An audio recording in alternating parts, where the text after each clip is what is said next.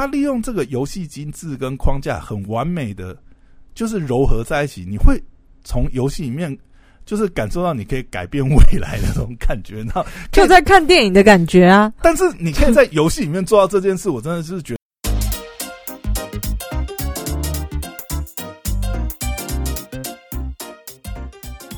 欢迎回到时间管理大师，我是你大兄朋友，在我身旁解救人性。Hello，大家好，我是肖凯丽。嘿，又回来。嗯，哦，上一集本来要推游戏，上一集讲的好激动哦，结果在讲平台大战。讲一讲，讲到游戏主机平台大战了。哎、不过今天讲回来啊，就是呃，我要推一个游戏，因为我觉得这个游戏真的非常有意思。当然我知道大家可能就是有 PS 五或 PS 四的玩家，最近应该是大家都在玩这个《地平线二西》嗯西域禁地》或者是《艾尔登法环》这两款真的是。你看那个直播的人数，就是这个游戏上线的热度，你看那个直播人数，你就可以看出来。所以我只要开直播是在玩这两款其中一款游戏，观众就很多了，就自带流量，自带流量。对啊，因为一一方面哦，这两款游戏就是它有难度，嗯然后里面游戏内容又很丰富，所以就会有很多，比如说呃游戏的攻略啊，嗯要去哪里打宝啊，要去哪里拿强力的这个法术啊，嗯或者是说呃这个游戏的技巧什么东西。嗯，那像《艾尔登法环》的话，真的就是哇塞，真的是我觉得。一个游戏可以发行的时候有这样子的流量，真的是很不容易。嗯，所以它因为它算是累积了非常多代。因为以《艾尔登法环》的话，我不知道你你有没有听过，就是呃，现在有我肯一种定没听过。魂系游戏。魂系游戏的特点呢，就是它非常难，你知道，就是早早些年我不知道，早期游戏市场啊是非常哈扣，就是非常具注重游戏技巧。我嗯讲的是十几二十年前的、嗯。但是那个时代演变到近代啦，近代因为太多休闲玩家了嘛，你看包含呃呃任天堂 We 那个时代嗯，We We We Sport，嗯。你有印象吗？那个时候就是走走了一个呃呃休闲玩家风，再到这几年的手机啊、手游啊，嗯。很多都是让大家杀时间，不那么强调游戏操作性，不那么为难玩家。嗯可是这当然也有有好有坏啊，就是这个游戏，你知道，当他越休闲的时候，其实它游戏的内涵也没有那么够，嗯，就是它的深度也没那么够。。嗯当然啊，它可能可以从故事性去弥补，就是我这个东西啊、呃它的游戏性、它的技巧可能没那么强调，但是我补充了非常多，比如说像这几年非常夯的呃电影式嗯，电影式的画面啊画面，然后我的故事性很好，嗯当然我的游戏性可能技巧上没那么多难的操作，也没有办法让你有发挥的空间。好，那这就变成是呃另外一种两极化，所以我觉得这种也印证哦，就是天下事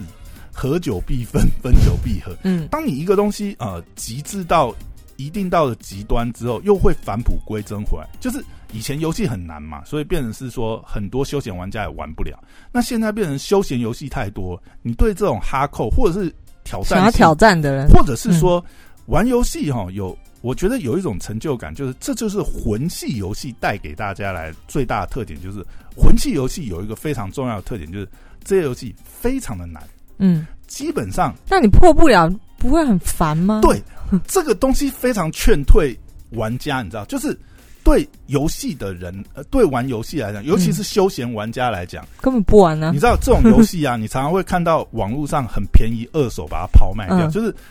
买了以后全新游戏买回来以后玩不到一小时还是两小时，太难了，一直在死，你知道？像像你这种不玩游戏的人，你玩魂系游戏，就是我卡住三十分钟我就不玩了。你不是卡住三十分钟，是你你你卡住了那三十分钟，你可能一直都每三分钟死一次，甚至一进游戏一分钟，一句一一遇到一个小兵，还不是魔王级，就第一个看门狗就把你咬死，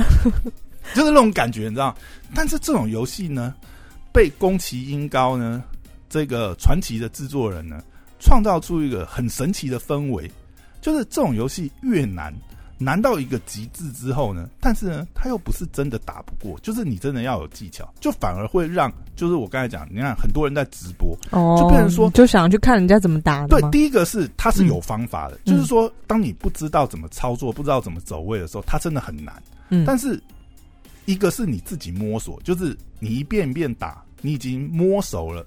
这个投入嗯。头目的动作，或者是这个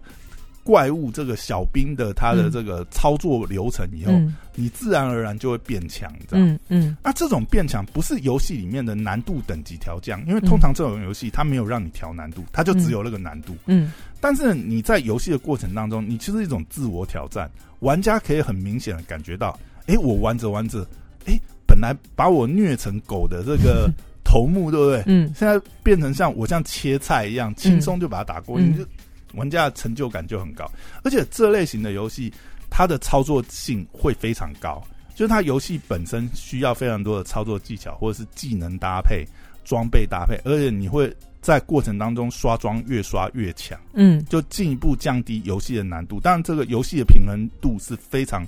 难去设计操作，所以这类型的游戏来讲，也是蛮考验这个制作团队的设计工艺，因为它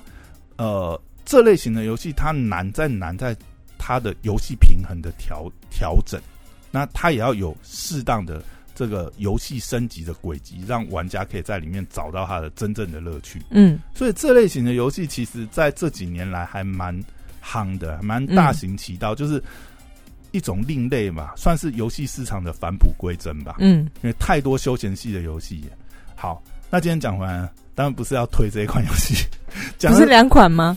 哎、没有没有要推了两款。哦，这讲回来呢，我要讲一个游戏呢，你居然不是要推这两款？对，但是我要先解释一下前言，什么是魂系游戏啊，寿哦司游戏。，OK OK OK，因为我今天要介绍这款游戏呢，其实跟这类型的游戏有一点关系。它也是有点，它也是算是呃有难度的游戏。嗯就是我们一般会讲这类型的游戏是叫 rock 呃 rock like，就是它是一种受死类游戏。嘿，那今天受死就是准备等死，就是接受死亡，就是你不断的死死亡，，嗯然后一直到你找出了游戏的过关的技巧，嗯或者熟悉了敌人的动作以后，嗯或者是找到游戏一些隐藏的隐藏的这个技巧之后呢，嗯你就突然玩家自身能力的增长，你会感觉到这个游戏好玩。它比较诉求游戏性。今天我要介绍这个游戏呢，它当然也不是纯正的 rock like 啊，但是呢，这个游戏真的非常有意思。我觉得哈，真的如果说你是呃常玩游戏，然后你已经玩遍各种游戏类型，你真的可以来尝试一下这款游戏。这款游戏非常特别，这款游戏叫做《死亡循环》（Death Loop）。嗯它是由《冤罪杀局》（Dishonor） 的开发商呃 Arkane Studio 带来的第一人称射击游戏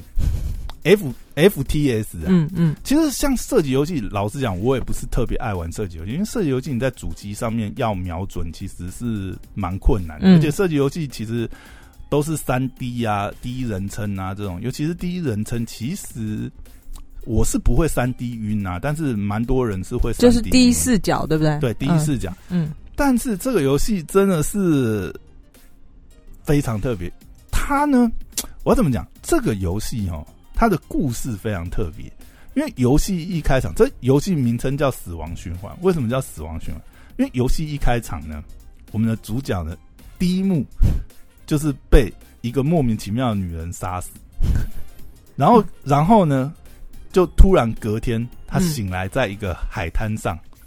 你有没有觉得这场景突然有点，你知道那个里奥纳多·迪卡皮欧不是有演过一部海滩啊，不是海滩呐、他不是有演过演过那个《盗梦空间》吗？哦，哎、嗯，那那部是叫《盗梦空间》吗？还是《盗梦空间》是中国翻译？那是中国翻译，但我知道台湾的翻译，叫什么啊、就他睡着了，然后对对对对对对对对，嗯哎、那部叫什么？诺兰的电影，我我我有点忘记他知道你说哪一部，你知道我讲的那嗯部电影哈？嗯他那部电影不是中间有一段期间，他也是在梦里迷失，然后嗯每天都在海滩醒来嘛？嗯嗯你知道这一部剧情某种程度上就是有点类似那样嗯，哦，他也蛮像另外一部那个阿汤哥演的。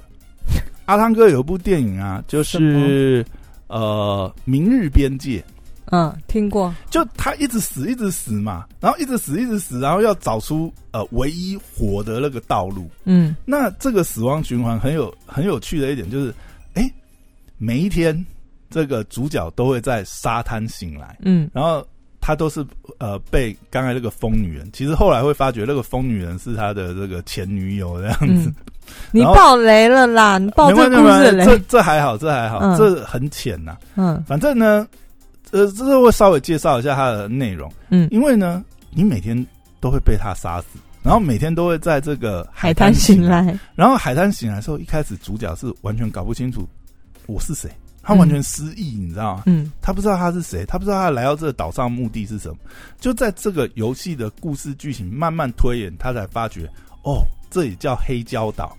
那他不知道为什么莫名其妙被锁在这个时空里，就是他每天死亡后就会回到重生，每天都是被锁死在这个岛上。嗯嗯，它这个故事游戏是很特别的游戏，就是它其实这一款游戏我觉得很特别的地方，就是它游戏结合了 FPS 嗯。第一人称射击，然后它有 RPG 的要素，就是你是一个角色扮演嘛，然后呢，它又有跑酷，就是主角可以做很多特殊的动作，嗯嗯。然后就是有点跑酷，然后又可以做暗杀，嗯。因为这游戏的内容其实跟暗杀有关。然后它因为他又有暗杀嘛，但你又搞不清楚，所以他又有一点悬疑侦探解谜。因为你在游戏里面，你要到处去收集一些呃讯息，去拼凑出你为什么会来到这个岛上，这岛上到底发生什么事情，要怎样才可以终结这个死亡循环。嗯嗯，怎么跳出这个死亡回圈，能够回到正常的生活之类的。然后呢，他一开始初期也有也有点 rock like，所谓的 rock like 就是呃，它每一次死亡呢，装备都不会留下来，等级也不会留下来，嗯然后地图会不断的重置，然后自动更新。一开始这个游戏也它是有点混合，你知道，它不是纯纯正的 rock like，因为在游戏的故事进行到某一个阶段之后，你会在一个研究机构里面发现，就是留存你现有装备跟这个技能的一个方法。嗯，然后从那个时候，游戏的难度就大幅降低。嗯 因为一开始是你每次死的时候都是重生，你知道，就是你原来归零都不知道你你原来身上的装备、捡到的枪，然后拿到的好的宝物，全部不会留下，就是标准的 rock like 的玩法。嗯嗯每一次都是一个全新的旅程。嗯因为这种 rock like 有一个有趣的地方，就是因为它每一次死亡以后，你你都会拿到随机的物品嘛，随机的宝，所以你无法用呃攻略，就是同一套攻略的方式去攻略这个游戏，因为每一趟都是随机的旅程。嗯嗯，所以 rock like 的游戏好玩也在这，就是它会强迫你，就是等于是游戏呃玩法的限制，会让你不知不觉就是熟悉这个游戏的各种玩法，因为嗯。你可能每一趟拿到道具都不一样，所以你必须要用不同的这个方式来过关这样。嗯但是呢，这个游戏有趣的地方就是，它一开始是这样，那到中间因为刚才讲那个事件的原因呢，哎、你突然又可以留存你的东西，那它就会变成是一般的呃 FPS 攻略的方式，就是哎、诶你可以不断的刷装练等级，嗯然后收集一些呃技巧这样子。因为这个游戏是这样子，就是还是要讲一下它大概。呃，我们这个男主角寇特呢，他后来就会慢慢发掘他的这个身世，然后他他是谁，他为什么来到这个岛上，然后呢，在不断的搜索线索，因为否他会发觉哦，原来要打破循环，要同时暗杀这个岛内有八个目标，包含他的前女友在内。嗯可是呢，你这个一天里面，这游戏里面设置，这一天里面呢，它分成四个时段。嗯。上午、中午、下午、晚上，嗯，你只能，你等于是一天只有四个个时段去四个杀掉。时段的、嗯。呃行动机会，而且四个时段呢，这个岛分四个区域，嗯。然后你就必须在这，你就必须要找到一个方法是能够在一天有限的时间内。一，天的循环内把八个人都杀掉，才能够打破循环。嗯嗯这个其实乍听很复杂，对不对？而且会觉得我靠，这这也太难了吧？嗯但是实际游玩起来，因为它有很多指引的关系，其实嗯没有那么复杂。但是你在玩的过程当中很有趣，就是你会在收集，因为一开始你会发觉同一个时段，对不对？有的时候同一个时段只会有一个人在那边，嗯就是一个目标人物在那边。然后到后面你会收集到一些讯息，哦，原来谁跟谁是情侣关系，嗯然后呢，哦，他们会约在哪里见面？然后你还要，因为你只得到线索嘛，你还要再去解密，就是哦，看他们会在哪边出现，然后嗯把那个时间点记下来，在隔天的循环想办法同时暗杀多个目标之类的。然后呢，这个游戏因为它是这样子的设计，因为你会不断的重复这一天，所以玩着玩着就有点像明日边界，你知道吗？就是你会知道，比如说你上午做了某件事情，会影响到下午的事件。嗯然后因为你做这件事情，又会有蝴蝶效应。他利用这个游戏机制跟框架，很完美的就是糅合在一起。你会从游戏里面就是感受到你可以改变未来的那种感觉。然后，就在看电影的感觉啊。但是你可以在游戏里面做到这件事，我真的是觉得这个游戏设计最令人觉得厉害的地方。嗯而且它的故事其实设计也蛮好，它不是呃平铺直述，就是哦过关过关，然后一段过场动画告诉你故事剧，而是你在玩的过程，因为你做的事情，然后你只要找目标嘛，你要找你的暗杀对象这些东西，然后在暗杀对象呃不管是暗杀完之后，或者是在他们的这个房间里面找到一些蛛丝马迹，然后就就有有点侦探解谜，你知道吗？因为他要找一些蛛丝马迹，才能够发觉，就是说。哦，包含他为什么来到这里啊？这个岛到底发生了什么事情？嗯所以这个游戏真的是很妙，而且他玩到后面游戏性也很够，你知道？我讲的游戏性很够，就是这个游戏其实是有一定的难度，我觉得是蛮难的啦。因为呢，一开始你当然是不懂什么技巧啊，然后慢慢开始你就会知道说，哦，这个地图里面呃敌人会在哪里。哦，你到时候玩了很多遍，重复死嘛，你就会知道敌人在哪，你就会设计一些安排一些，然后到后面你很熟悉敌人的配置之后，你就可以恶整敌人，你知道？因为这个游戏里面，它里面有一个我觉得最有趣，就是，然后它还有一点就是骇客，骇客就是看门狗这个游戏的系统在里面，就是有一种游戏是可以做骇客，就是呃敌人会有监视器嘛，然后会有一些呃。比如说自动机枪、自动炮塔这种呃杀人陷阱，嗯。那在游戏里面呢，主角可以用手，他有一个骇客机，这样，他可以骇骇客到敌人的系统，比如说把监视系统关掉，嗯。或者说把那个炮台变成自己的。嗯。然后那个炮台设计很好玩，他你知道它那个炮台游戏里面，它是呃它是自动炮台嘛，然后你可以控制它之后，把它把它呢缩小成一个皮箱，然后再把这个皮箱呢拿到指定拿到你想要放的地点，然后再把它建立起来。所以你可以花式虐敌人，就是诶，你知道这个呃敌人在哪边，对不对？然后比较贼一点，就是比如说他前后都有入口，对不对？前后各摆个炮台，然后你再把敌人引出来，然后用炮台把他射死。就是到后面你会有很多花式的玩法，再包含就是主角本身，因为他所以每一个人杀死那八个人的方式可能不一样，呃对吧？可能不一样，对，嗯你可以用各种花式的方式杀死他。然后呢，另外就是他又有一些很特殊的元素，就是我不知道你有没有玩过洛克人，小时候玩过洛克人，嗯有，你有没有印象？洛克人有一个很特点，就是你每杀死一个头目，就会得到头目的特殊能力。嗯嗯，这个游戏也是这样，每一个头目有每个特殊能力，比如说有的头目的特殊能力是会瞬间移动，嗯还有头目的特殊能力是隐形，嗯然后还有还有呃有的这个特殊能力是呃这个超能力可以把人就是呃丢到空中，然后嗯甩开什么之类，嗯。就是在你在游戏过程当中，你还可以拿到这些特殊的能力，嗯，然后拿到这些特殊能力，就开始跟科幻片一样，你就可以做各种花式的动作。其实这些机制跟这个游戏厂商，就是他之前有一个很著名的游戏叫《Dishonor》冤罪杀机，它其实那一款游戏也是一个第一人称，但是它那个游戏里面因为呃有很多暗杀，然后有有些超能力，就变成说他有一些超能力的系统，他拿到这个游戏里面来融合。所以这个游戏必须要讲，真的是讲这么多，你破关了吗？没有，我还没破，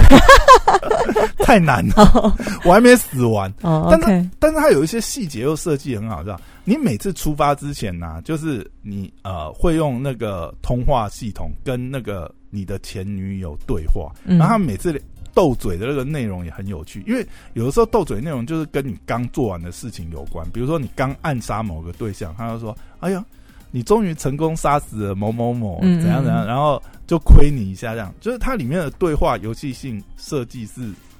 真的非常有意思。而且这个游戏啊，就算破完关以后，它有第二种玩法，你知道吗？就是你一开始你是扮演打破循环的那个人，就是你要打破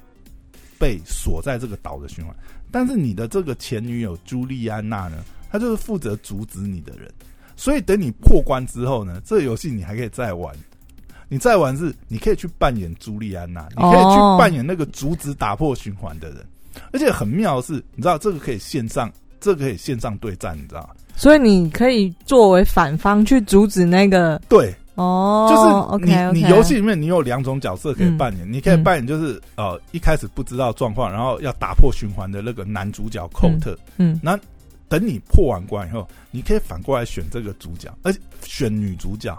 而且你选这个女主角朱莉安娜可以去入侵别人的游戏，就是对方也是真实的玩家、哦，嗯嗯嗯，就是他是可以线上对战，然后你扮演朱莉安娜去阻止另外一个玩家打破循环，嗯，其实这变化性就很很高了，嗯就很多变化性，就是连线游戏，而且大家也是真人在那边对战，而且重点还有一个是，他在里面他也有把奖励机制做的很平衡，就是因为你会有一个这样子一个，呃，你搞不清楚，他一定是不会在固定的地方出现，而且他会有。他会有你的一些部分的讯息，然后他要来暗杀你，你还要躲避线上玩家对你的追追杀。可是如果你能够把线上玩家杀掉的话，因为这个线上玩家他身上也会有存有特殊的技能或者是特殊的武器，你只要把他杀了，这些东西你有可能随机拿到。那你有可能随机拿到一些你根本没有拿到过的特殊的枪支或者是技能，所以它的游戏平衡性跟游戏的故事性，还有一些细节真的是，然后各种游戏性设计很好。我真的觉得，如果说有 PS 五的玩家啊，当然这一款也有出 PC 版呐、嗯不过听说 PC 版 bug 很多，PS 五版本好像 bug 比较少，但是实际上我就是我用 PS 五玩，我也常常当掉。你看这种游戏当掉，你就觉得蛮干，你知道，因为你已经玩了几个小时，然后你累积下来的可能一些枪支啊什么，嗯嗯啊，，它只要当掉就全重来就全没了。那就等于是死了再来一次啊。对啊，反正这游戏挺有意思啊。然后不管是故事性或是 游戏的设计，哎、这这个游戏真的是蛮特别的游戏，那蛮推荐大家可以玩玩看。好，今天聊到这边，拜拜。拜拜。